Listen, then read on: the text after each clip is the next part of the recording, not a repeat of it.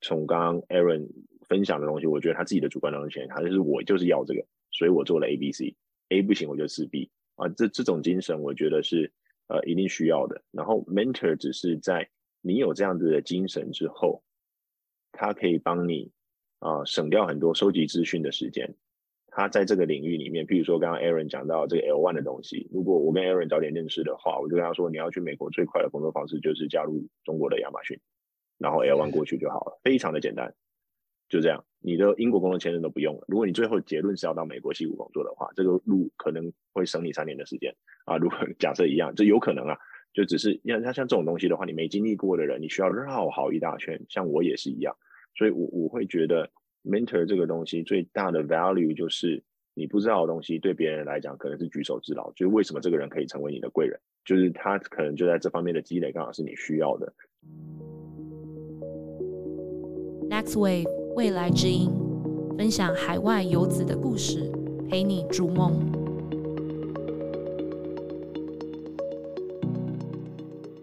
好，大家好，欢迎大家呃回到 Next Wave 未来之音。同样的，我是 Sam。那我们今天这一集，呃，是以不同的方式来为为大家带来呃今天的看到访谈。我们是以 panel 的方式找到两位 panelist，一位是 Sean，他现在在上海互联网担任这个资深的专业经理人，在一个电商的公司，呃，那也曾经有待过美国 Amazon，然后 Samsung，甚至到韩国的这个经验。另外是 Aaron。他在呃，目前是在湾区，在 one of the kind of fan companies 做 SDE，之前也刚从伦敦到戏谷，大概半年之久。那今天为什么我们是以这样的方式呃来录这一集嘞？是因为嗯，Next 最近推出了这个叫做职涯加速器，英文叫嗯 mentorship program 的这个呃 program，呃，当然那我们原则上。是找了在不同产业，包含管理顾问啊、金融啊、PE 啊、Tech 啊、治安等等的，去提供前辈们的 availability 去做咨商啊、职涯的咨询等等。但大家不要觉得它叫做 mentorship program 就觉得好像很生硬哦。我们今天就是要跟大家聊一聊，呃，以这位两位的这个背景还有经验来说，哎，我们觉得 mentor mentee 这样子。嗯的关系，还有这样子的 consultancy 可以带给大家怎么样不一样的帮助？就是说，我们今天现在找了大约二十到三十名的导师，就是 mentorship。那大家在职场上有些是五年、十年、十五年、二十年左右的经验，在各个产业，像刚刚说的。那我们预计就是在这一轮，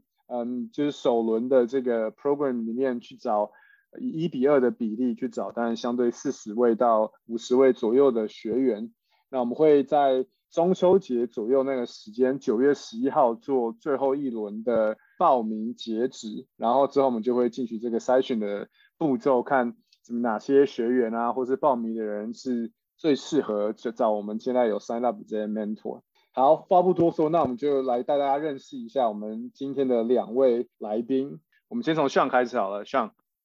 嗯，好的，那感谢 Sam 的介绍。那首先，成功真的不敢当，就是年纪比较大，然后职场上有一些经验，看有没有透过这个方式跟大家分享，就别人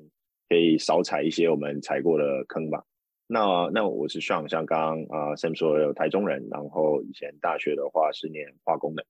念完化工之后当了三年半的工程师之后，就觉得自己的兴趣使然，我跟商业比较有兴趣，所以我去美国念了一个 MBA，当初是在 Emory。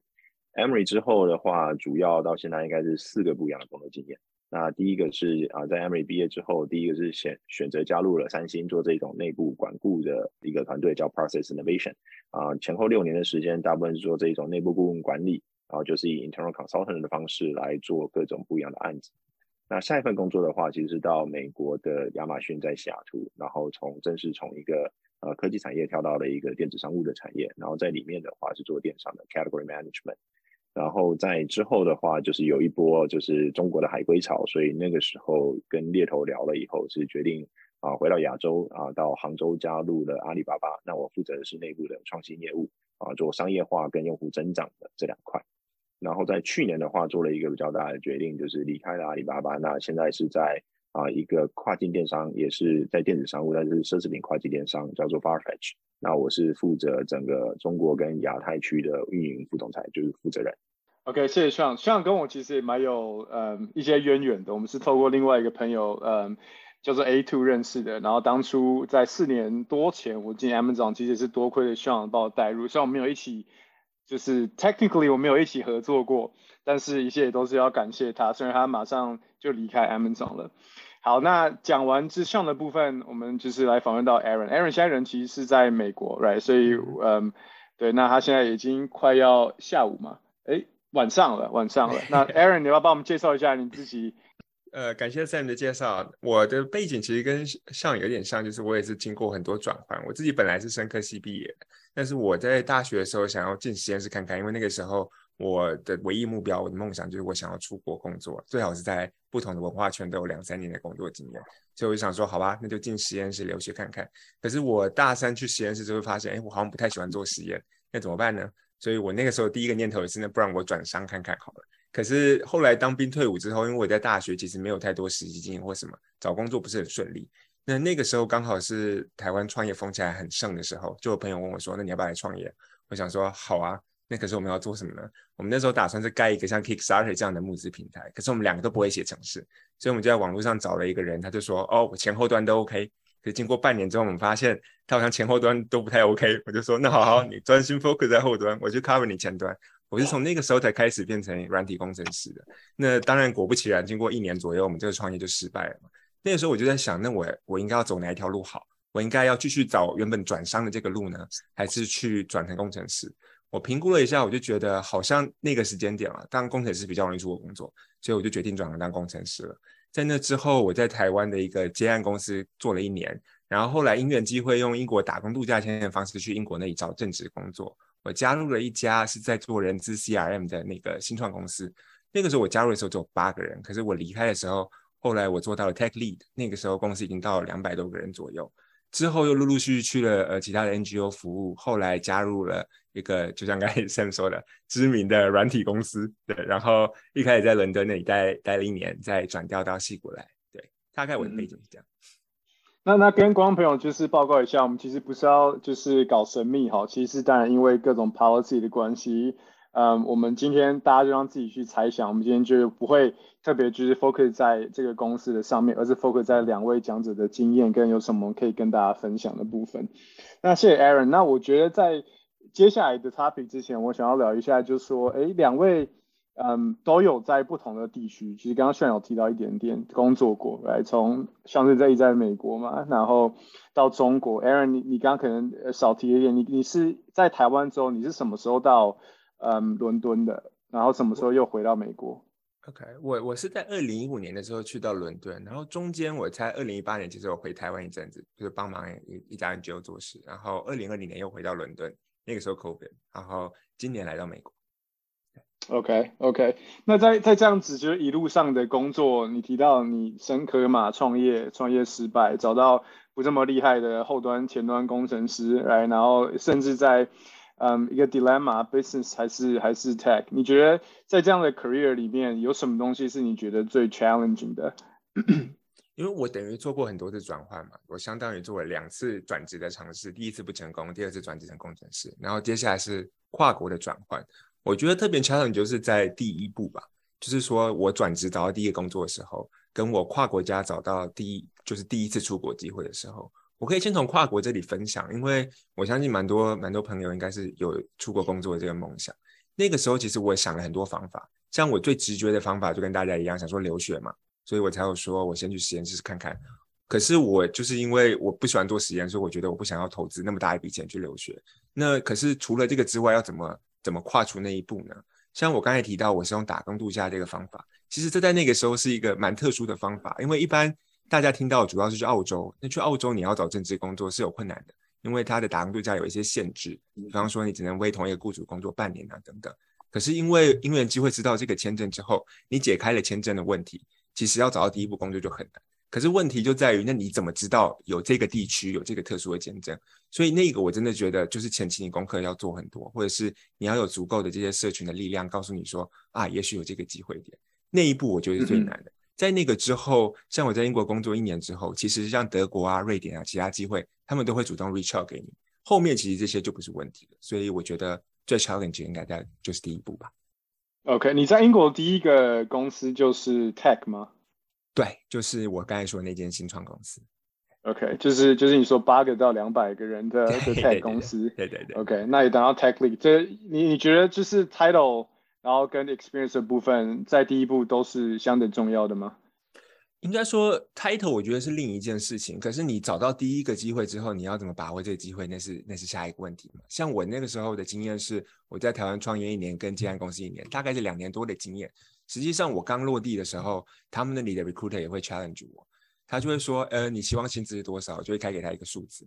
然后就会说，呃，跟你说你工作经验是两年多是吗？我说对，那你怎么会期待这个数字呢？一开始你你对那里当地薪资环境不熟的时候，你会有点吓到。我事实上同期去的很多朋友，他们就会因为觉得啊，对啊，我一个外国人，这个经验不一定会被 refer，那我就接了。可是我自己的情况是，那时候我在台湾，我就已经经过很多练习，我甚至有让他们在英国 recruiter 直接 reach out 给我，所以我大概已经知道啊，市场温度是这样。即使你有一一两个 recruiter 对你可能不那么友善，没关系，我可以继续试。所以，呃，与其说是 title 重要，我觉得是找到自己的那个 niche 其实是蛮重要的。尤其是当你跨出国，要怎么维持信心去找到那个 niche，我觉得是蛮重要的。Good good point。嗯，然后也恭喜来到来到美国加 州，因为我知道英国伦敦是一样贵，right？但是我知道相对美国的薪资水平其实是更友善的。那我们等下再回到你的部分上，我们来 Let's talk about you。嗯。你你就完全在 business 上嘛？我知道你你更多的是带领一个比较大的团队啊，instead of focus 在 coding 上面，对啊，你刚好提到化工，然后你做了很多国际的企业，呃，我想要多了解一点，当初是呃，应该说什么样子的，就是原因让你决定出国念 MBA，有什么样的原因让你决定从美国放弃这些大公司，然后回到回到中国？嗯，理解。第一个原因其实比较简单，就是在台湾混不好。所以才要出国。那混不好两个，第一个是我是念化工的，但是啊，台湾那个时候的教育体系，它其实没有跟我讲说去探索你真的想要什么。所以我念化工完全是因为我我也很喜欢我的化学老师，我化学老师跟我说化工很棒，很好找工作。然后我自己的姑姑是老师，他也跟我说要念就去念化工啊。那个时候石化产业整个八九零年代是最赚钱的时候嘛，所以那个平均薪资也最高，我就傻傻的去了。但是去了以后，我发现学的东西不是我想要。我喜欢化学，但我不喜欢化工。化学跟化工是两码子，就是化学、化工傻傻分不清楚。所以其实啊，讲简单来说，就是我做的东西，其实我自己并不是很有兴趣。所以这是一个推力，把我想要推出去。然后另外一个想要出国的话，其实就是那我想要转嘛。那我要转怎么样转会是一个比较。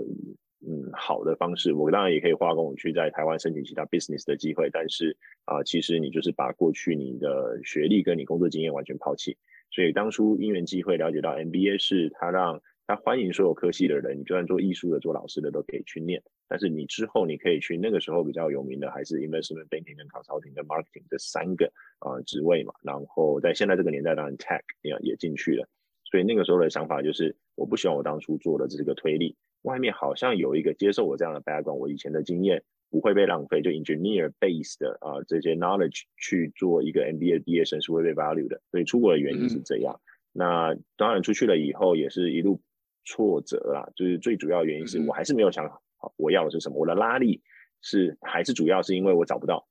我现在不喜欢我当初的工作，但是我没有说我就是要当一个 consultant，当一个 marketer，所以去的时候。啊，吃了一点亏在 soul searching 这一块，就是你的目标不集中，你花的精力是分散的啊。这个有机会再聊。不过去的原因大概是这样。那在呃美国，其实我在美国跟韩国都待过一段时间。那为什么决定后来离开这一种相对比较西方 western 的 business world 啊？就是在美国的三星嘛，然后啊还有亚马逊，然后到中国去的话，我觉得是那个时候在美国工作一阵子之后，我们都开玩笑嘛，会有一个叫本部 ceiling 嘛。然后就是你要上去，其实你上了也不会太快。然后再来就是美国生活其实挺舒适的，你就算是在 M 总的话，你工作舒适的话，你你的 hours 是非常的 balanced 的。但那个时候心里就觉得，嗯，人生就这样了嘛。那个时候只是心里的一个一个声音。然后后来又看着中国的互联网其实是发展的非常非常的快，他们的 Double Eleven 可以成长这么快，他们的玩法也非常的多。所以在那个时候刚好有猎头就 recruiter 找到了我，然后聊了几个机会，其实就是一个。呃，一个 decision，你要不要去冒点险，然后可以学习更多？那那 Sam 跟我认识了嘛，知道其实我是比较冒险的人，我后来就选了，就是去冒险，然后其实背后的原因是钱都一样赚，钱不会变少，甚至更多。但是其实就是你要的生活经验跟体验是什么啊？我就是冲了这一点去。我觉得来中国以后，我可以学的更多，我的生活变得更多彩多姿，不管是从生活经验或是商业知识上面，然后给我的 scope 也更大。然后就因为那样的原因哦，我决定就放弃爽爽的美国日子，然后到到中国过比较苦哈哈那种九九六的日子。Aaron，Aaron 有没有同意那个在在美国的 work-life balance？Aaron 像刚刚讲的，我我觉得我现在讲的有点不公平，我才来这个西谷半年嘛，然后我在英国待五年多。如果只是要这样直接比，我当然觉得英国舒服的多。对，所以 所以对啊，可能大家可能不知道，听我讲一下，Aaron 你可以提啊，就是说，嗯，你看我们有有 Aaron 主要在英国，right？那我虽然主要在美国，像现在已经很了解中国，有美国的 background，就是 national holiday。来，应该是差非常多的。那我们先从英国开始，因为我的 team 一直在 Amazon 待的都是 global team。来，英国这个已经在欧洲算放的比较不爽的。Aaron，你跟我分享一下，英欧洲英国假有多少？没错，就像 Sam 说的，其实英国人对欧洲人来讲是工作狂的一个民族。可是呢，他们的假 default 是有八天的 bank holiday，八天就是说我们的那个国定假日的意思。哎，他们比较贴心，他们会帮你把国定假日一定放在礼拜五或礼拜一，所以你只要多请一天假，基本上就是连假。然后额外的呢，就是那个你可以自由分配的假期大概是二十天，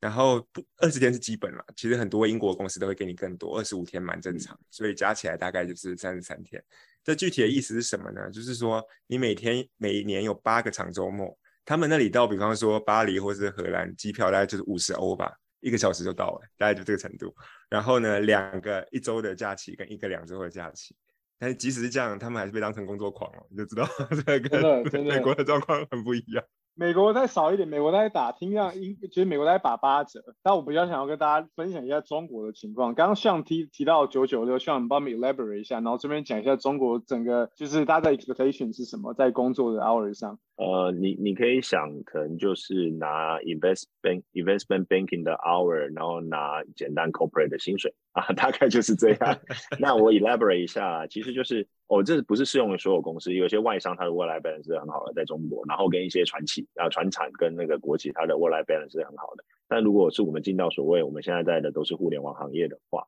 然后比如说呃阿里、字节、腾讯好了。那九九六叫做低消，低消就是早上九点到晚上九点，然后一个礼拜六天。那只要你是在稍微有一些 seniority，而是比较竞争的一些赛道里面的话，啊，都是比这个长的。那我通常是早上九点到公司，然后晚上十点十一点走。然后我们开会很多是在晚上十点十一点开会的。那这是比较有竞争的，就是比如说你在天猫，它就会是这样，这没办法。然后你的有大促什么都是要在晚上十二点到两三点，因为上线你就是要待在那。这个是已经是，这就是所谓的就是 given 吧。然后假日也是，我们常常是假日在共创，假日在开会啊，大概就是这样子的一个状况。然后有一些公司，互联网公司可能比较小的，到现在还是有所谓的大小周，字节取消呢，是因为政府的压力嘛。比如说小红书好了，就是中国的 Instagram，他们现在还是有大小周，就是周六要上班。象棋偏工作狂啊，我必须要让大家就是他是是他讲的这部分，有些部分他还是很爱工作。像在在你这些经验里面，哪哪一个或哪几个部分，你觉得其实对你来说是最 challenging 的？那时候，呃，你可以近期或是之前的都可以跟我们分享一下。嗯，你你说工作上最 challenging 的地方吗？可以是可以是工作上，可以是职涯转换上，对，可以是做选择上。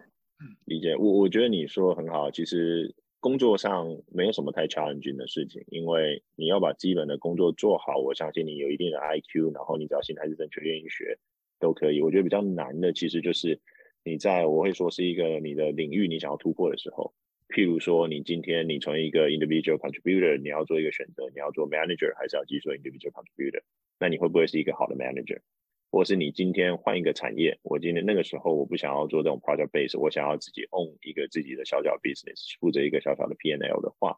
那我有没有这个能力？它里面的 skill set 是完全不一样的。然后还有最后一个就是你换国家，像我跟 Aaron 嘛，不一样的国家有不一样的工作方式，不一样的 communication style，然后不一样的公司，公司就是一个呃人的集成嘛，在文化，所以它决策过程会不一样。那这一些到你做工作上就不会有问题。比如说你把你 Excel 弄好。到哪一个国家其实都一样，但你要怎么把它 communicate 好，或者是给别人的白印去做你想要的事情，甚至是做一个团队做组织重整、组织建设的时候，就是你每一个阶段，我觉得难的就是呃，你只要在你的舒适圈里面都不难，难的就是你要做的这个改变是你要获得你原来没有的能力。就这个时候，我觉得是最 challenging 的。然后我举个例子啊，去譬如说，我从来没有做过电商，然后我到亚马逊的时候，我要做电商，我要管 marketing、merchant，然后跟 pricing selection，在我第一个团队的时候，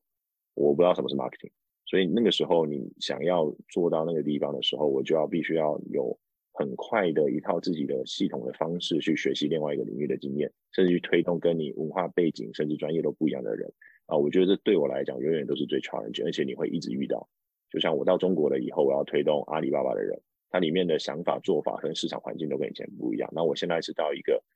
英国注册葡萄牙人、南欧人的公司，然后要管整个中国的团队，同时要跟总部要资源，想要让中国获得更比如 have a bigger say 的时候，那你要所以所需要 skill set 就是你你之前都不会想到的问题，那你就要想我要怎么样在最短的时间找出一个可可行的道路。我觉得这永远都是最最挑战的。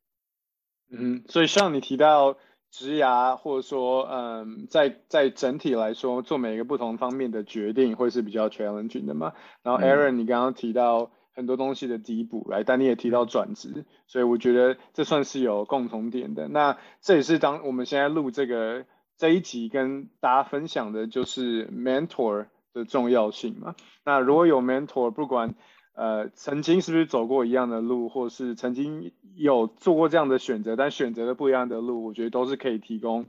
嗯不一样的的方向。那我觉得，甚至到我们现在这个年纪，刚像跟我们在一开始在讨论今天的的采访的时候，他有提到他也有他的 mentor，right？也常跟他跟也刚跟他的 mentor 结束。那呃讲了这么多，但我们在在我们进入到 mentorship 的这个更多的讨论的时候，我想要问一下，大家讲到很多很难的事情。让跟听众朋友分享一下比较就是 exciting 的事情，好不好？就是哎，那为啊那这么难，对不对？Aaron，像你们干嘛做这些决定？来，除了赚比较多钱之外，对不对？那那有没有什么其他的原因？所以我想要问一下，如果要你们选一到两个，嗯，觉得在呃过去的十到十五年里面，让你在 career related 最 exciting 的，不管是 project 或是决定，有没有？嗯，whoever wants to go ahead first。像你要先来了，啊啊，可以啊。呃，我我自己的话，其实我觉得我自己，嗯，薪资成长一定到到到一定的时间的话，他刚才给人的快乐都只是当下的。像你刚刚讲的，其实我没有准备好这一题啊。那你刚刚讲的，我第一个想到的就是 证明我做到别人认为我做不到的事情。我觉得有两个 moment，第一个 moment 是比较远的，就是我在美国找到了工作，薪水。还行，然后很多我的美国同学都没有找到工作，就是你怎么证明你自己？然后那个时候你是，呃，你是在做一个别人觉得难度很高的事情，因为我没有身份。那个时候，那其实很多人都经历过这一段。那我觉得，在我那个时候比较惨的是，我去的时候刚好是二零零八年遇到 financial crisis，所以我很多美国同学都还没找到。那我怎么样在那个时候透过我自己的努力找方式？其实我也找了很多的。那样的 mentor 就是 informational interview，但是你就要找到愿意帮助你的人。当然，你要一直准备，准备好你自己。只是你怎么样在一个已经不是你有优势，甚至你有的就是劣势，英文说的不是好，然后没有这个身份可以工作，公司要花额外的成本来啊害人你，怎么样说服他必须要你？那我觉得这个是其实有很多 s o u r c h 也吃了很多的亏，也丢了四五百封简历。那最后找到，我觉得在我那个时候对我来讲是一个小小的 achievement，意思就是，OK，Mom I did it，I didn't waste your money，对不对？就就是这样子一个想法。所以我觉得，但是这个 achievement 为什么我现在回头来想 achievement？因为其他人可以 diss 说啊，你不就出国找个工作找到工作有什么好厉害？可对我心里面来讲，它是很重要，就是我是坚持下来，在很不好找好找工作的时候，我是半年没工作，我在美国吃自己，然后。我还用了半年，就是不能说假身份嘛，我就在图书馆打工，所以我那个时候的呃那个 OBT 是这样搞的，其实就是我真的没有一个工作，但是我觉得他给我的感觉就是你坚持，然后你愿意去付出，你愿意赌一把，那你最后的成就你会记得一辈子。我觉得这第一个，嗯，因为你刚刚讲可以讲两个嘛，另外一个突破的话是呃，应该说我以前在三星工作了六年，然后又是我也台湾人嘛，就是比较亚洲这一种。Hierarchical 工作文化，对我的工作模式下了一个定义，就是我非常 detail oriented，我东西会准备好几个版本，我老板很喜欢我，但我永远都是旁边给参谋意见、给好的分析、给建议的这种 project manager 或 business analyst 的 function。我没有自己带过业务，我不是一个好的 visionary leader。然后我去了 Amazon 的时候，他们也给我的评价也是，就是啊，我是一个很好的团队合作者，干嘛？但是他们在我第一份的工作的时候，他们也觉得我太安静了，我对自己的业务的 critical thinking 比别人的少，意思就是我不是一个好 leader。一直到我到那个阿里巴巴的时候，他们也觉得我做法太温和了。即使我觉得我已经被 Amazon 锻炼过了，我已经不再那么温和了，他们也觉得你不是一个业务 leader，你不懂得为团队去抢地盘。然后你会被别人玩的团团转，就被天猫的那一群人干嘛？然后一直到我最后离开的时候，啊，我老板一开始给我的评价就是，哎，you are professional。然后很多台湾人都这样，叫你做一件事情做得很好，但是你没有办法带兵打仗。但我觉得现在给我比较好的感觉是，啊，我变成一个业务的 leader，我去跳跃了我这 comfort zone，然后我变得非常的 aggressive，在工作上面，甚至我个人生活都因为有这样子受到影响，就是因为我未来的自己的职业路径是要。GM，我的确把呃在闲鱼创新业务，我为了设计的商业模式啊，让我们自己就在集团上面带来第一笔营收，而且这个业务到现在都还在。那我觉得这对我来讲是业务上要有成果，因为没有成果的话，你拿来收嘴没有用。可是在我心灵上的话，是我是真的在我的做事方式跟自己的自我职业 professional 的定位上面的认知做了一个，我觉得是一个很深层的改变。那我回头看，我觉得我真的跳脱了自己的一个很大的 comfort zone。当然，这中间也包含了很多人的帮助跟呃很很多的挫折，但我觉得回头来看，这我会觉得是我自己觉得最骄傲，而且我觉得我以后还想要再找下一个这样的 moment，就是为什么加入现在的公司，我想要建立这个奢侈品的一个在中国的一个商业模式，我想要它变成一个 lasting，然后帮助他们企业去转型。那我希望都是在过十年以后，我又跟别人聊的时候，就是说，哦，that is my proudest moment，那就其实大概就是这样。嗯哼，嗯哼，第一个你提到成就感嘛，那不同的 milestone 带给你的成就感。第二个，嗯嗯，你提到就是说你在得到不一样的 feedback，在 opportunity to improve 的方式上面，你觉得你你在做事的方式跟呃行为上面，你觉得你做了调整跟进步，那你也希望可以继续去找这个在你未来的 career 上面，我觉得其实蛮蛮有蛮有共鸣的。那那 Aaron，你你这边怎么？因为 Sean 提到比较是从 business 上面的嘛，Aaron，你们要分享一下同样的问题，对，让让大光讲一下，你觉得有没有很 exciting 的部分？因为我知道这也是个好机会，你跟大家分享一下，你你出了这本书嘛，对吧？在台湾已经有 published 的这个叫做《普通人的海外求职指南》，那我就 shut up，现在让你自己来跟大家分享一下。我我觉得其实虽然是我是 engineer function 嘛，但是上提到那个成就感，就是证明自己这件事情对我一样重要。像刚刚刚刚 Sam 提到这本书，我我取名叫《普通人的海外求职指南》，理由其实就是因为我自己没有留学经验，我到现在其实还是没有。相当于我是以一个台湾学士的身份，但是我现在我现在在找国际工作的时候，我一点都不会觉得啊，我我我是一个台湾人，我不是这个文化圈的，或是我学历不够。我没有办法找到好的工作，可是虽然我现在可以这样想，但是当我第一次决定要出国工作的时候，其实心里还是有很大的挑战。对，因为那时候你在网络上，现在资讯比较多，可是，在二零一三到一五这时候，你看到所谓网络资讯，基本上都是留学然后出国工作，或者甚至基本上就是去美国工作了，你不会想到有任何太多其他的机会。那那个时候，其实我我有蛮强的动机，我就是想要证明自己我可以，即使我没有透过留学这个方法。那我后来确实也用了各种奇妙的方法，像我刚才说打工度假啊，或者是想办法用去经营 LinkedIn 的方式，然后让国外的这个 recruiter，即使我还在台湾，他就要 reach out 给我。具体的操作细节我今天就不说了，我在该那本书里头其实有提到很多。可是当你真的像我那时候，二零一五年第一次走到伦敦的土地上，然后大概两个月左右的时候找到那个新创的工作，收到第一份薪水，那个时候那个成就感觉是非非常惊人，就是。不是妈妈在的，不对不对，你会跟自己说，哎，我真的我真的可以，我即使用这个方法也可以。然后我甚至就是在那个过后的一年，我们开始创办一个社群，叫那个台湾公司在英国，基本上就是陆续告诉大家说，你怎么可以呃，如果你没因为各种因素没办法留学，你要怎么到国外工作，然后去让大家可以这样互助。在后续的两三年，真的也有因为来一个这个讲座，然后。呃，后来用同样的方法出国工作的人愿意回头去分享，就那个循环圈建立起来，不止让我自己证明自己，也证明这个方法可行。对我而言是一个蛮大的那个 achievement moment。对，这是第一个，就是个人的部分。第二个就是在你 career scope 的部分。有些我想我想要我想要 highlight 一下，Aaron，sorry，sorry to interrupt，呃，就是帮观众朋友大家讲一下，就如果你现在正在准备要出国，不管留学也好，工作也好，我觉得 Aaron 跟 Sean 是提供了很棒的不一样的两个路径，right？他们绝对不会是唯一的代表，但是 Aaron 是一个没有出国，算是一个我不知道是不是适合少众，我没有确切的 data points，但是至少以我们在 comfort zone 里面，他没有选择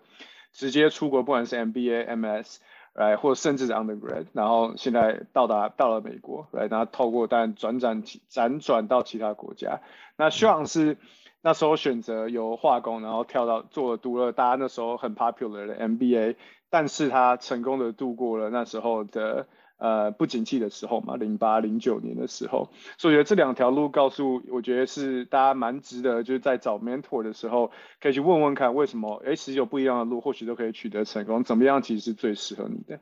那 sorry，back to you Aaron，第二点，你你你提到。就是比较 对啊，career scope 的部分，因为因为我自己是这个背景嘛，所以其实我当我在我刚才说那个新创，然后做到一定程度的时候，其实也已经相当于是舒适圈了嘛。我对我对那个环境是熟悉的，我对于我的团队熟悉的，然后我的 reputation 基本上也够，这个 career track 是很好。可是问题是我心里就是会有一个念头，就是哎，我现在已经是工程师了，我已经工作三五年了，那我是不是如果没有到戏骨的话，就像从来没有进过大联盟一样？所以我是那个时候我才有一个很强的动机，是那我应该要想办法到戏谷这些大公司去看看，最好是人就要到戏谷去。可是就是那个 Sam 跟上有待过美国，应该都知道，就是这个签证实在很困难。如果你没有签证的话，然后你技术能力怎么样那是一回事，就是有有它的挑战性。可是我一开始第一次我真的不信邪，我就觉得，可是我已经 prove myself 了，我应该可以直接跨海挑战看看。我那时候真的有试，然后也海天了几封，也找人内推。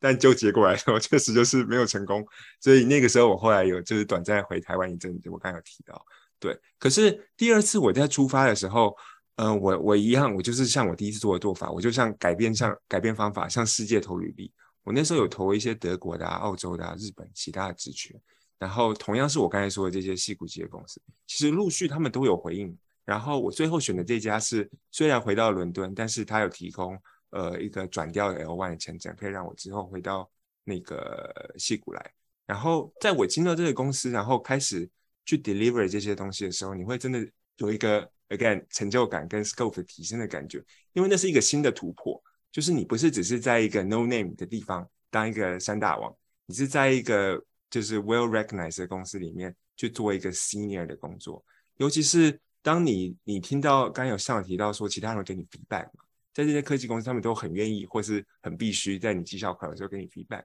当我提到呃听到的 feedback 已经不只是我技术上面的累积，而是我可以在 communication 或是在带领团队上提做提出贡献的时候，我觉得那是第二个让我有一个很强的这个 scope 提升的的的的经验的那个感觉吧。因为我自己其实一开始刚出国前，我对我的英文也不是太有自信，对。可是经过了若干年后。我可以在这个地方，而且是在别人土地上被 highlight，是沟通这个能力是不错的。我就觉得，哎，这是一个很很很很好很好的成就成就感。跟我我甚至对我自己的 vision 是，我接下来其实不管是走 tag lead 的角色，或是 people manager 的角色，要继续带领团队都没有问题。那那个由由别人给你的这个 recognition，尤其是在你不熟悉的领域，我真的觉得对你的职业会是一个很大很大的证明感吧。这会是两个呃不 conflict 的 milestone，right？你会可能会先接 tech lead，然后带一两个，然后再到 pure manager potentially，right？应该是说在在，我觉得就是这个是科技也比较特别的地方，就是你同样是 tech lead，有的有的人已经是 people manager，有的有的公司会不是，所以不一定对。但是但是但是那个 track 就像你说的，它大概是大概是肯定的。有没有什么事情是你在十八岁、二十二岁，啊这几个 key milestone，二十五岁、三十岁的时候，你希望有人告诉你，或是你知道的？嗯，not necessary to be more successful，right？可能 more efficient、more effective，或者是呃少走一点路，有没有这样？那对，go ahead。我觉得，我觉得我那时候听到一个很好的 feedback，然后我还有在用的是，就是你要。提高你的国际移动力了，就是你的 mobility。然后我我就是因为在学校的某一个职涯讲座听到某一个可以可以说是 mentor 吧，但是就是不经意的这句话分享，我就觉得对，这就是应该我的目标，因为我不可能永远卡在同一个地方。一来是我的梦想就是我要环游世界，二来是我 envision 这些工作不会永远只在同一个地区嘛，所以那个是我有 taken to heart，所以我会同样分享给大家。我就觉得这个真的是我觉得在二十岁对我很很重要的保障。可是问题是我在二十到三十岁这个地方，我觉得我少了一个这个事情是呃 leverage。就是那个时候，其实也会有其他，因为我有说我要转商嘛。你去 MBA 场合，他们都会很常提到这些事情，就是你要怎么 leverage，不管是 leverage 你的经验，leverage 别人的呃资源，或者 leverage 你的 mentor 等等。嗯可是，可是我那个时候，因为我的想法就是我是理工背景出身的，我还是会觉得我不想要变成只出嘴巴的人。我觉得我需要有一个 solid foundation before I can reach out to leverage something。就是那时候，我那时候的想法是这样，所以我就会觉得，对，不管怎么样，我至少要花个三五年的时间，先把我的这个基础能力打好，再去做。可是问题就在于，如果你就是 fall into 这个 trap 的时候，你就会发现，你的这些能力再怎么样精进是精进不完的，因为你永远在你的领域，你你知道的越多，你就会知道你知道的越不够嘛，那你就会花需要花更多时间去钻。那可是如果你一直往这个方向走的时候，你会渐渐忘记。其实你的大目标是什么？你应该要 leverage 什么才能去达到那件事情？你可能就会在过程中走偏了。那我觉得这是我在二十岁后半段的时候遇到的一个 trap，就是它没有不一定不好，它可它只是它会帮你导去另一个职业方向。只是如果你那个时候没有把一个目标定好，就是说我到底 envision，比方说我三十五岁的时候想要成为什么样的人，你就可能就会转眼到一个错的方向。所以怎么样在对的时间去使用这个 leverage，我觉得会是我希望我在二十岁的时候有人告诉我的事情。OK，OK，而且很多更年轻的干嘛，一直在跟你拼 coding，没错，嗯，对，像我相信你对这个很多东西可以可以可以聊嘛，因为你现在更多已经在一个 position，可以像你讲的，有机会 influence 甚至 manage PNL，来，然后去 own 一个很多人的团队，你有没有什么事情是你在你年轻的时候？就是十几二十年前，你觉得呃有人可以告诉你的一句话啦，或者是你知道的一些事情，不要告诉我你知道二零零八年会有金融海那海啸，那个不算。Besides that，理解啊，这这其实蛮难的，因为就是我可能要讲一句简单的话，然后稍微解释一下，就是要跟自己有更多的对话，然后要勇于去赌。我觉得是这样。你你还你还不够赌是不是？我还不够赌啊！我为什么这样讲的 是，就是呃，要跟自己讲的对话是，你要真的知道你要的是什么。像我刚刚跟 Aaron，我们是我们的成就感来源是证明了自己做了之前觉得自己不好做的事，不或者很难做到的事情，不管它是我们自己设的限制还是别人设的限制，这是我们的成就感来源，不一定代表是别人的成就感来源。但我觉得我比较。大的一个感受，尤其出国念书以后，一个感受就是，我以前比较随波逐流，我指的是思想意识上的随波逐流，人云亦云，有自己的想法，但没有自己的批判性思考，这是非常大的一个差别。这也是我到国外以后比较被 challenge 的一个东西，就是当你说出你的意见以后，别人会一直的去挑战你为什么有这样的想法。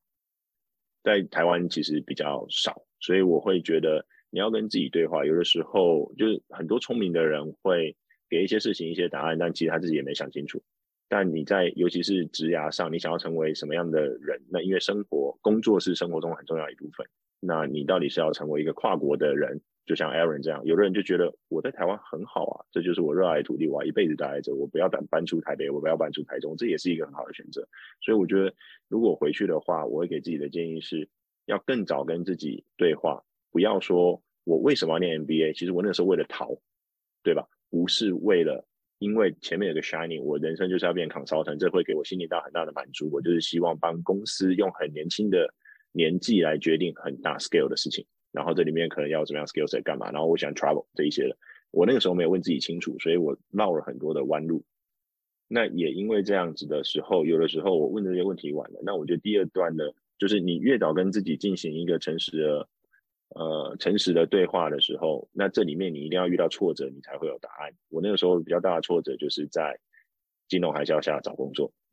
真的找不到，一直被拒绝。我才问，我就是面试，我掰了很多的故事，在每一个面试官之前说我多爱你公司，我什么样 skill set，但是那不是我心里真的想的，我只是为了让那份工作掰出来，然后一直被拒绝了以后，我才会变得比较诚实，我才会真的问自己，不止我想干嘛，我能干嘛。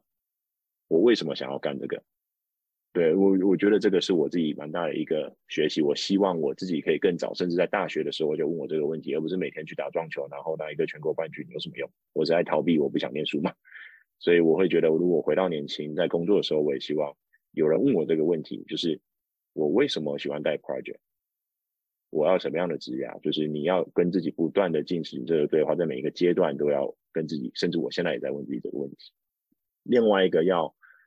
更懂得去冒险，因为像我早就知道我不想要一辈子做 project，可是我在三星我硬多待了六年，因为我老板留我给我一个好的 position。那我更早加入 Amazon，我加入 Amazon 的时候股票是六七百块，我再找个两年加入股票是两百五十块，啊，我后来离开的时候涨到三千。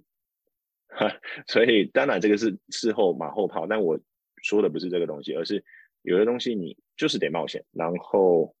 呃，我那个时候给自己比较多，譬如说来中国互联网工作，我也不一定要加入 Amazon，我可以加入中国互联网。而重点是你你你想要什么样的经验，或者是我在亚马逊的时候，那个时候第一份工作遇到挫折，我也转换了一个 team，但是我中间我又多挣扎了半年。所以我觉得停损点有时候可以做得早一点，然后你想要的东西，然后你也不用怕没工作，你也不用怕什么，就是因为你想要的东西，你更冒险的去追求。所以第一个是找的跟你自己对话，找到你那个想要的东西；第二个是。勇敢的去冒险，因为你越年轻，你冒险的 cost 就越低。这是我真的会回头跟我以前的人的的我讲的话。嗯哼，嗯哼。那你觉得，嗯，一个或是很多个好的 mentor 在那样子的情况下，嗯，会不会给你呃有意义的帮助？对我，我我觉得会是关键的帮助，因为。像我那个时候，我有遇到一些贵人，贵人不一定是他们真的就很强还是什么，就是他在某一个时间点醒你，而且愿意帮你。就是像比如说我们的共同朋友 A two，那个时候其实我就在台中，然后自己念苦念考了六百九，然后去遇到他，然后也是因为我去参加的那个 networking，然后刚好就坐在他旁边，我跟他说我怎么准备的，他就说哎呦，你连这一些就是什么广卫东那个时候这一些考古题你都没有看就可以这么多，你裸奔。然后他就很热心的就介绍了他的读书会的人给我，所以就介绍了那个时候是国外留学，从小学六年级被丢到国外的的人，然后他们都会给我不一样的思考。我觉得那个时候他们都不是我的 mentor，可是从每一种意义上来讲，他就是我这个 program，我觉得我想要去推广的，就是你要有办法找到你生命中的贵人或 mentor，让其他人来帮助你。我觉得大家都是愿意帮助人，那你有没有给他理由？一方面是你自己要主动积极出去，另外一方面。你也要让对方有帮助你的理由，就是你要够格，要么你够上进、够认真。你不一定要给对方帮助，你是学生的话，你只要认真上进，那边的 feedback 你很认真听，对方就觉得有帮助了，他就觉得这我这付出值得。所以你回到你这个问题的话，其实到后来讲的他们的主题，我刚刚讲了这么多啊，每个阶段啊，或者问自己这个问题，但是你问不出答案的时候，你要找曾经啊走过跟你一样的路，比如说我可以找曾经留学过的，也在美国工作，他当初怎么找到的，我也可以找。其他，比如说，我现在就 fast forward 到我现在，我现在是要以一个中国区的代表去跟总部争取资源，那我就会找之前留在中国待当过三家公司的总经理的一个 mentor，我就跟他聊你怎么跟总部要资源，因为他都是外场的总经理。那我觉得就是看你在什么样的阶段，你可不可以去 reach 到这些人，是在你这一条路上，你觉得他有一些 relevant experience 可以帮你的。那我觉得这。不是说有帮助，而是他们可以占据很 critical 的地方，甚至你跟他们的的交谈，如果是一个良性互动的关系，像我跟我 mentors 大概两三两三个月，我们会约一次电话，然后一次电话就是一两个小时这样。如果他有时间的话，短一点一个小时，长一点一两个小时。可是在这里面的话，这些人都会 shape 啊，你对这一些管道是你要去的路，或者你对自己的认知，他们会问你对的问题。那我我会觉得他不只是有帮助，而是。那我可以这样讲，就是我自己我没有什么成功，但是如果我现在做到现在，有一些东西是我持续提升，然后这些人是帮助我去提升，而且帮助我有勇气去做那个抉择。我在每次换工作，我都会找三四个这样的人聊天，他们可能是我前公司的 VP，他可能是我前的 Team Leader，都是年纪比我稍长一点，或在某个专业领域有所成就，而且我觉得他的 Business Logic 就是很很够，然后我我觉得跟他可以进行 Intellectual 讨论的人。然后他们都是我去做决策、降低我做错误判断的一个咨询员。对我，我其实最喜欢你你讲的一点是，呃，我们今天这个 program，或者说你找一个人、找几个人，不一定是要很厉害的人，对，而是贵人。贵人不一定要是甚至不一定要是所谓的 title 比你大，然后赚的比你多，position 比你高的人，他都可能是因为一句话，或是他有我们没有体会过的经验，都可以在某一个时间点带给我们这样的帮助。那我们今天这个 program 其实就是希望，呃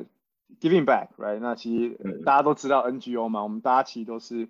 呃，为了想要做一些事情，那我觉得人跟人之间其实都是讲直接一点，其实都是互利的。互利什么意思？有些时候我们 by giving back 拿到一些成就感，看到我们付出的一些人做得更好，我们也可以拿到开心，对吧？那每一个人问题原因呃的理由其实都不一样。我我其实蛮 appreciate 像你刚刚这样子的分享。那当然也 appreciate 你同愿意 give back，right？那 Aaron 我们拉到 Tech 这里，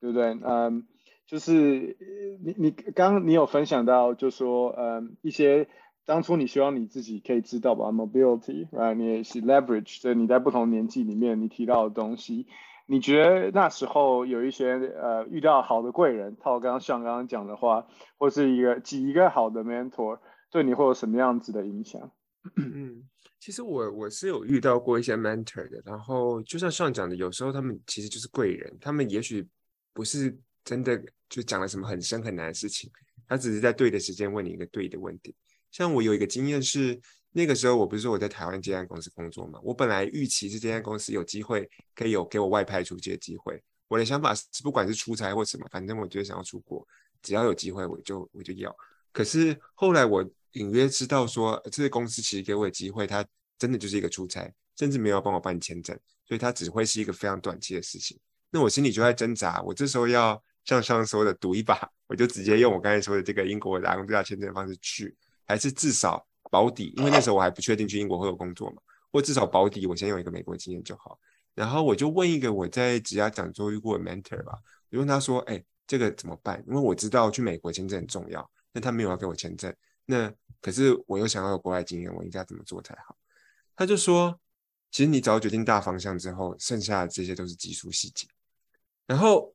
实际上，你现在听，你就会觉得，哎，这不是很自然而然，什么很简单。可是那个时候，他确实就是点醒我，因为我的长期目标是我要在国外住两三年，所以这个短期的出差其实跟我长期目标没有任何关系。其实它是一个机会，但它跟我长期目标没有关系。另一个虽然是一个赌，会有失败的成分，可是那个才是让我的职涯可以换到一个新的 track 的方法。所以我就选了第二条路。那那个第二条路，其实就结果来说，我算是成功的案例啊，就是我到那里。大概两三个月有找到工作，对。可是那个时候，我觉得就是一个贵人跟你讲一句话或一个问题，其实对你就会很有帮助。那我加入那个新创团队之后，我很快就遇到一个新的问题，就是因为我是比较早加入的，我刚刚提到我们的团队成长很快，我很快就会变成我那个领域，我那时候做 front end 的最资深的人。可是对我来讲，我觉得如果是以全业界标准来说，我能力其实不够，我我自己的对自己的感觉，所以我感觉我还是需要一个 mentor。那公司里没有帮助我们的人怎么办呢？后来我们我们我就是跟我们的 CTO，我们就找到了一个第三方的服务。那个那个服务现在还在了，它叫 Plato 的 IO。它基本上就是去找一些在业界上可以帮助你的人，然后去做一些媒合跟 match。那我那时候媒合到的一个人，他是已经在戏谷这边做呃 engineer manager 的人，然后他的背景也很特别，他也不是传统的 engineer 出身的。那我们后来持续维持的就是像呃每每个月大概半个小时这样的 one on one。的形式一样，就是由我这边问他问题，像上说的，然后他会很真诚就分享他当初遇到一些问题的解法是什么。所以我自己是觉得，在你 career 阶段，不管用任何方式，像我第一个那个 mentor，我是在一个演讲中，我就跟他 follow up。第二个这个是很单纯的商业的服务，可是，一样有维持这个长期的关系。所以找到那个对的时机点 mentor，我觉得确实会对自己的帮助有很大呃很大的帮助。这样，嗯，那。Mentorship networking，right？这感觉互相可也是联动在一起嘛。那这边就跟大家正式的介绍一下，呃，我们现在想要去 kickstart 的这个 program，right？嗯，official name 大家应该去 search Next Foundation，嗯，台湾未来基金会应该就可以找到，呃，在 Facebook 或者各式各样的网站上，然后我们应该是有表单，呃，可以让大家去报名。那这个 mentor 其实是才于我们先 reach out 给，嗯。很多 potential mentor，他们有不同呃 years of experience，right？像呃我们有五到十年、十年以上，甚至二十年以上，然后我们会有专人来做这个媒合的方的的这个部分。那在我们结束之前，我想要呃再问 Sean 跟 Aaron，kind of 最后一个问题，对吧？那呃这个问题就是说，你觉得以你们两个，当然大家听到这里应该也知道，这两位都也是我们表单上的。呃，mentor 之一，right？那各有不同的地区，然后不同 career，甚至不同 focus function 的 experience。你们觉得你们可以带给，如果有 mentee 觉得有机会的话，你觉得你们适合什么样子的 mentee？呃，mentor 什么样子的 mentee？然后你们可以带来什么样子的帮助？我就不要讲职业上的帮助，你觉得 in general 好，life work，right 的帮助，我们就让向先好了。嗯，哦，好啊，啊，这个问题倒倒也是。Call me off guard，呃，对 Mentee 来讲的帮助，其实其实我我参与这个 program，我最主要的目的就是我之前收到蛮多人的帮助。那我想先讲一点，就是可能浪费大家一分钟的时间。呃，有发现我跟那个 Aaron 会有一个共同的点，就是我们两个呃讲不好听一点，就是我们比较不要脸，我们会主动出击的。我觉得这个是一个重点，就是你不能够等别人来为你咨询，然后 mentor 也不会。主动来跟你说，我想要提供这资讯给你。通常你要有一部分的主观能动性，然后你也要值得。所以我觉得，我想先先讲这一点。先从刚刚 Aaron 分享的东西，我觉得他自己的主观能动性，他就是我就是要这个，所以我做了 A、B、C，A 不行我就四 B 啊。这这种精神，我觉得是呃一定需要的。然后 Mentor 只是在你有这样子的精神之后，他可以帮你啊省掉很多收集资讯的时间。他在这个领域里面，譬如说刚刚 Aaron 讲到这个 L one 的东西，如果我跟 Aaron 早点认识的话，我就跟他说，你要去美国最快的工作方式就是加入中国的亚马逊，然后 L one 过去就好了，非常的简单，就这样，你的英国工作签证都不用了。如果你最后结论是要到美国西谷工作的话，这个路可能会省你三年的时间啊。如果 假设一样，这有可能啊，就只是像像像这种东西的话，你没经历过的人，你需要绕好一大圈，像我也是一样，所以我我会觉得。mentor 这个东西最大的 value 就是你不知道的东西，对别人来讲可能是举手之劳。就是为什么这个人可以成为你的贵人，就是他可能就在这方面的积累刚好是你需要的。所以，所以我会觉得给 mentee 的话，最大的帮助是，如果你有更 goal oriented，你有更 target 的 question，那你要去找你适合的资讯源。就是这个贵人也不是说每个人都成为贵人的 mentor 也不是。那我觉得我们在这个 mentor 上面，譬如说你今天对。跨国移动有关系，你可以从 Aaron 上面拿到。那你今天对从一个没有在中国工作的人，你到中国的互联网公司，你要怎么样在那边活下来？如果你的想法是这个，我也可以给你很针对性的建议。所以我觉得我们对 Mentee 的的帮助，真的就是要看他要什么，跟他有没有准备。但是我们想要做这个 program 的原因，就是想要让大家找到这个人更简单、更方便，甚至有一个 network 是大家有 give 有 take。因为我也需要我的 mentor，我的 mentor 我也跟他聊了，他说我们这个如果这个第一届办成之后还有的话，他也愿意来当我们的 mentor。可是他 mentor 的人就是二十年以上工作经验，因因为他都已经退休了，所以以以这边东西来讲的话，我我真的觉得这边 mentor 其实就是一个保障，但 mentor 不是一个人，他也他也不是一群人，其实任何人都可以成为你的 mentor，而是我们有没有给同学这些 ment 呃 mentee 一个。感觉就是，哎，其实我要获得一些资讯，并不是这么的难，只要我愿意主动去出击。那我们这些职场上的老人，我们想要 give back，其实就是我们去聚集一些现在是比较大众的，朋友从从 banking 啊、互联网这些找一些人，让对这些产业有兴趣的人来说，这个产业到底在做什么，需要什么，或者在上面遇到了呃困难挑战会是什么？那我如果要成功，以我现在的 background，你会建议我些什么？其实我们就是这样回答问题，会是比较一个 casual 的方式。但我觉得，其实这个 casual 方式反而常常是更 valuable 的。这这是我自己的想，我我不知道有没有直接回答到你的你的问题啊。但我 yeah yeah，就是一一个事情要澄清一下，就是我们不全是职场上的老人，像比较老，Aaron 年轻一点，我我应该再年轻一点。不过对，totally totally，我觉得我觉得蛮蛮好的，而且像你的经验其实是很 unique 的，对吧？但今天我们就像我们今天聊到，不太在 focus 在。individual，我相信你是有很多 mentee，那大家有兴趣的话都可以好好报名。那 Aaron apparently 适合适合你的，当然就是呃 engineering side，哦，most mostly engineering side，right？那当然你也提到说，你也你这本书呃普通人的海外求职指南，可能可以提供给一些甚至不是 engineer 方面，你同样的问题，你的想法？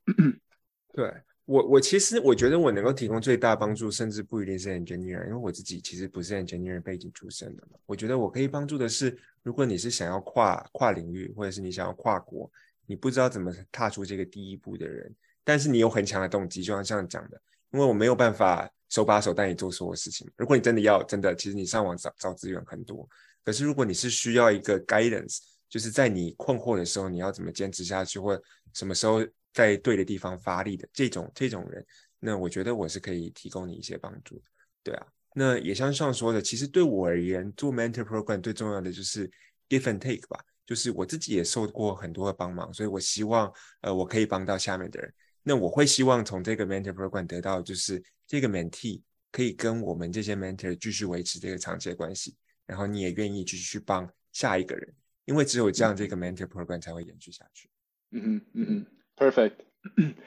呃，好，有没有有没有 anything to add last last call before 我们 close this？我刚刚想到一点，就在 Aaron 讲的时候，我有一个很强的感觉，就是这真的是 give and take，因为啊，然后 give and take 这一本书在前面他有讲到有一个啊在戏谷非常有名的人，然后他都就是非常的成功，然后他有一个 five minutes rule，应该是 give and take 这本书，就是任何人来问他问题，他都愿意花五分钟的时间去帮助人，结果他变成整个戏谷最成功的人，因为大家就会把他当做一个无私的信息来源啊。这这本书就 Alan Grant 这本书里面有写，但这里面其实受益的只有 mentee 吗？我觉得不是哦。我觉得 mentor 也受益很多。当我们在回答其他人的问题，我们在回头看的时候，其实他也会有的时候，哦，可能一些晚辈干嘛？他问的更纯粹的问题，反而会提醒我说：“Holy shit，我是不是也陷入了他一样的盲区？”这是一个。另外一个是。我们到后来都会带团队嘛，这些人遇到问题不都是你团队小朋友会遇到问题嘛？我要当 IC 还是当 manager？这些人你都回答不好，那你同学的问题你可能就也要处理更谨慎。所以我觉得啊，不止 mentee 会获得，我觉得 mentor 也是有呃很大的机会从这个 program 里面拿走很 valuable 的事情。就是我我应该是最后一个想要补充的。嗯哼，嗯哼，好，谢谢 Sean，